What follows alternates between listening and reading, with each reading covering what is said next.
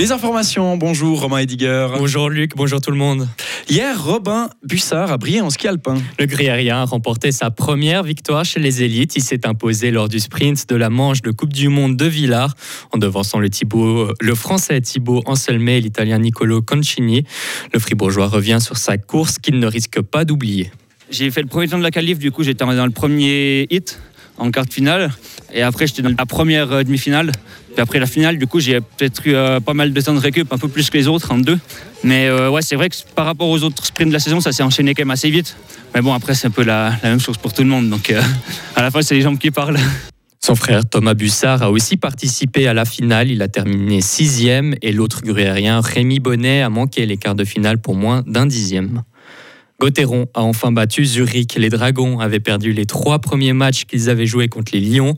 Mais hier soir, dans une BCF Arena chauffée à Blon, ils ont gagné 2 à 1 après les tirs au but.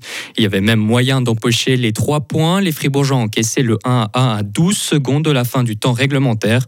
Au classement, Gauthieron, deuxième, revient à 4 points de la première place de Zurich.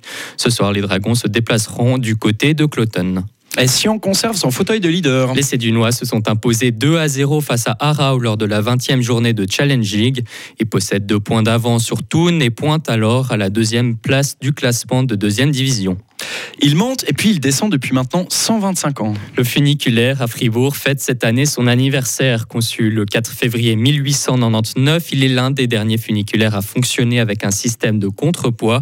Pour fêter cela, les TPF proposent de nombreuses activités, une exposition retraçant l'histoire du monument fribourgeois ou encore des visites guidées seront organisées, l'occasion de découvrir les aspects techniques et historiques de ce transport si particulier.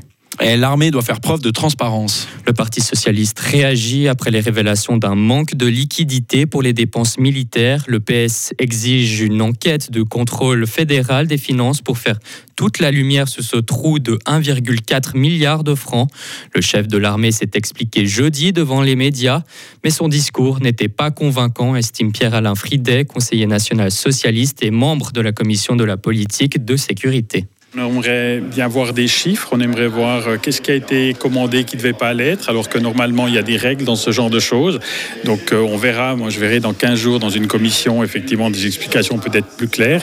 Pour l'instant, on a l'impression, et c'est encore euh, renforcé par le fait que la conseillère fédérale ne s'est pas exprimée, on a l'impression qu'il y a quand même des choses qu'on essaie soit de cacher, soit de dissimuler, soit de, minimiser, mais il y a quelque chose qui n'est pas clair. Le Parti socialiste refuse de donner davantage d'argent à l'armée tant que la situation n'est pas clarifiée et la confiance rétablie.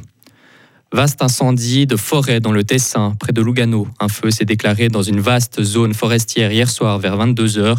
Les pompiers sont à pied d'œuvre. Un service de piquet va rester en place toute la nuit pour contrôler la situation, a déclaré la police tessinoise. Il souligne aussi que la sécheresse et le vent ont attisé les flammes. L'incendie ne représente pas un danger immédiat pour la population des signes d'une trêve dans la bande de Gaza. Alors que la guerre continue, la diplomatie tente d'imposer une seconde trêve, a-t-on appris hier. Le chef du Hamas est attendu en Égypte pour discuter de cette possibilité. Cette trêve reposerait sur trois phases, dont la première prévoit la libération de 200 à 300 prisonniers palestiniens, et cela en échange d'environ 40 otages détenus à Gaza. Près de 300 camions d'aide pourraient aussi entrer chaque jour dans le territoire.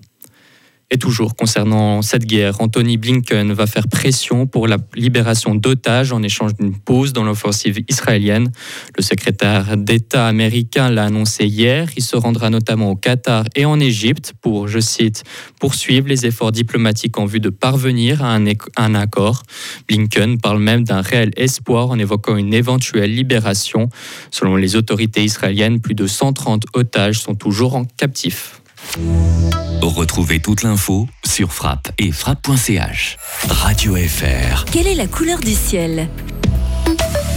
Alors le temps sera généralement ensoleillé malgré quelques voiles de nuages aujourd'hui. Les bancs de brouillard sur le plateau devraient se dissiper en journée et il fera maximum 10 degrés en pleine. Demain, un dimanche ensoleillé devrait nous attendre avec des températures entre moins et 10 degrés. Et puis pour le début de la semaine prochaine, euh, il devrait lui aussi être ensoleillé avec des températures qui oscilleront entre 0 et 11 degrés.